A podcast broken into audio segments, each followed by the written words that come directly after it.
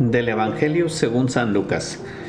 En aquel tiempo Jesús dijo a sus discípulos, había una vez un hombre rico que tenía un administrador, el cual fue acusado ante él de haberle malgastado sus bienes.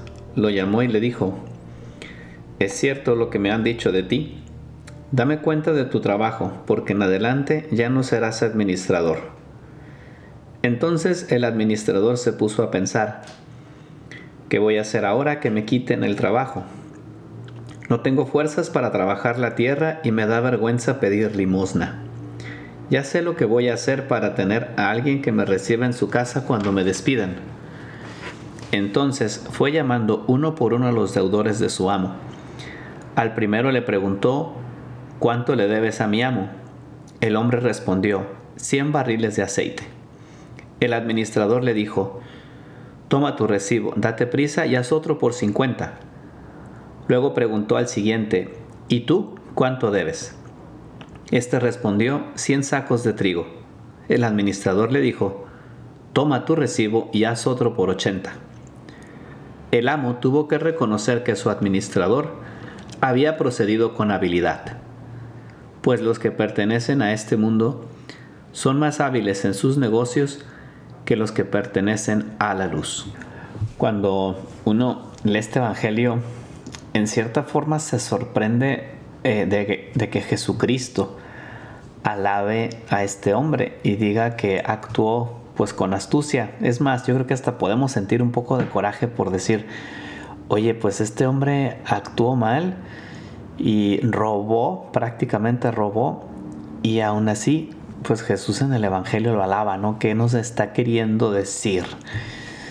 Bueno, pues una primera cosa que yo pensaba es que este hombre está preocupado por su futuro. Está pensando en qué va a pasar una vez que lo despiden y quién lo va a recibir.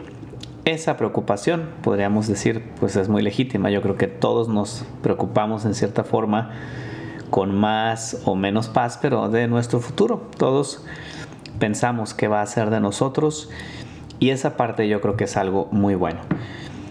Otra cosa que Jesús alaba en este hombre pues es su astucia, no tanto el mal uso, el abuso que este hombre tiene de los bienes del propietario, sino más bien en cómo supo servirse de esos bienes para ganar amigos que le reciban. Y en este sentido habla de esa astucia que tiene. Alaba la astucia, la capacidad de reaccionar, no tanto la acción que este hombre realizó, sino la virtud que tuvo. Y pensando en cómo nosotros podríamos tomar este evangelio y meterlo en los renglones de la propia vida, en ese libro personal, eh, pues primero yo pensaba, como cristianos, también nosotros estamos preocupados por un futuro, eh, al igual que este hombre. Estamos preocupados o más bien ocupados en, llegar al cielo, sí, en tener una vida buena aquí y, por lo tanto en vivir muchas de las virtudes que nosotros pues sabemos que, son buenas, ¿no? que nos planifican eh, la justicia, la caridad, eh, la generosidad, etcétera, ¿no? Y al mismo tiempo, al igual que este hombre, nosotros tenemos unos medios eh, que Dios ha puesto en nuestro camino, algunos más, algunos menos. No todos los medios son materiales, también hay unos medios pues más bien espirituales, incluso medios, criaturas, pues que de alguna forma Dios nuestro Señor a todos nos ha puesto enfrente, como es por ejemplo el valor del tiempo. Todos tenemos una vida y tenemos la oportunidad de vivirla. Y en este sentido también estamos, igual que este administrador, con una serie de armas, por decirlo así, o con una serie de herramientas para poder ganarnos amigos que nos reciban, para asegurar nuestro futuro. La única diferencia es, eh, y Jesús la menciona en el Evangelio, es que este hombre estaba preocupado por su futuro inmediato. Y Jesús dice, ¿no? Tú que no estás preocupado por un futuro inmediato, pero si estás preocupado por un futuro, ¿cómo estás usando los bienes que yo te puse? ¿Los estás usando también y los estás aprovechando con la misma astucia con la que los usó este hombre? ¿Por qué a veces nos podemos preocupar tanto del futuro inmediato? ¿Y por qué no ponemos esfuerzo, no ponemos ganas, no ponemos ingenio en preparar nuestro futuro en el cielo? Y es, ese es el mensaje a fin de cuentas que Jesús nos quiere mandar. El que pues aprendamos a usar esa sagacidad y esa astucia de cara a algo que es mucho más valioso que el simplemente tener alguien que te reciba aquí para conseguir un nuevo trabajo. En síntesis, yo creo que pues nos está invitando a que aprendamos a usar las cosas del mundo para llegar al cielo.